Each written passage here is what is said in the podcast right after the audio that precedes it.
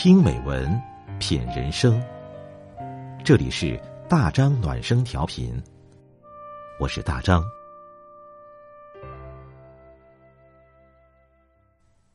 朋友你好，今天我们分享的文章是：生活很苦，仍要温柔的活着。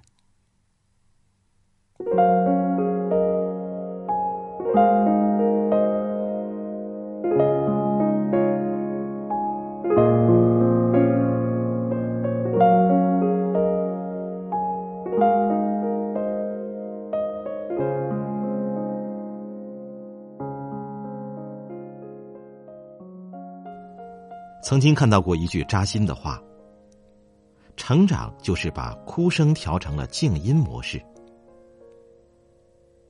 很少抱怨生活的人，并不是没有经历过苦难，相反，他们把所遇到的挫折转化成了一种前行的力量，一步一个脚印，走到自己想去的地方。而那些常把不幸和不满挂在嘴边的人，却是从没想过要跳脱出去改变现状。想起这样一个人，如果你知道他的生平和经历，定会觉得上帝对他太残酷了。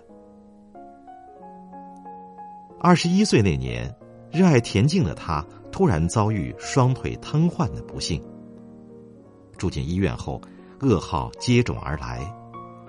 急性肾衰竭、尿毒症，肾病恶化后，他靠着每周三次的透析维持生命。血液里的毒素不停的折磨着他，这样的日子持续了整整十二年，直到五十九岁那年突发脑溢血去世。他就是史铁生。一辈子都在和病魔痛苦做斗争的他，曾经自嘲说：“我的职业是生病，业余写一点东西。”他写过这样的文字：“刚坐上轮椅时，我老想，不能直立行走，岂不把人的特点搞丢了？便觉得天昏地暗。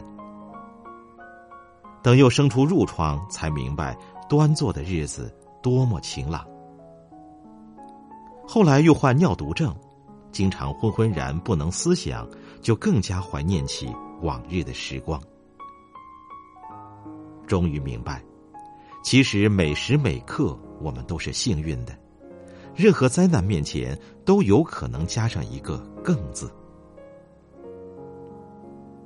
在充满苦难又极其短暂的一生里。史铁生创作了无数温暖人心的作品。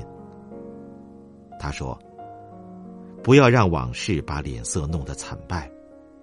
生活很苦，命运很不公平，但你还是要用力有温柔的活着呀。因为人间珍贵，太阳强烈，水波温柔。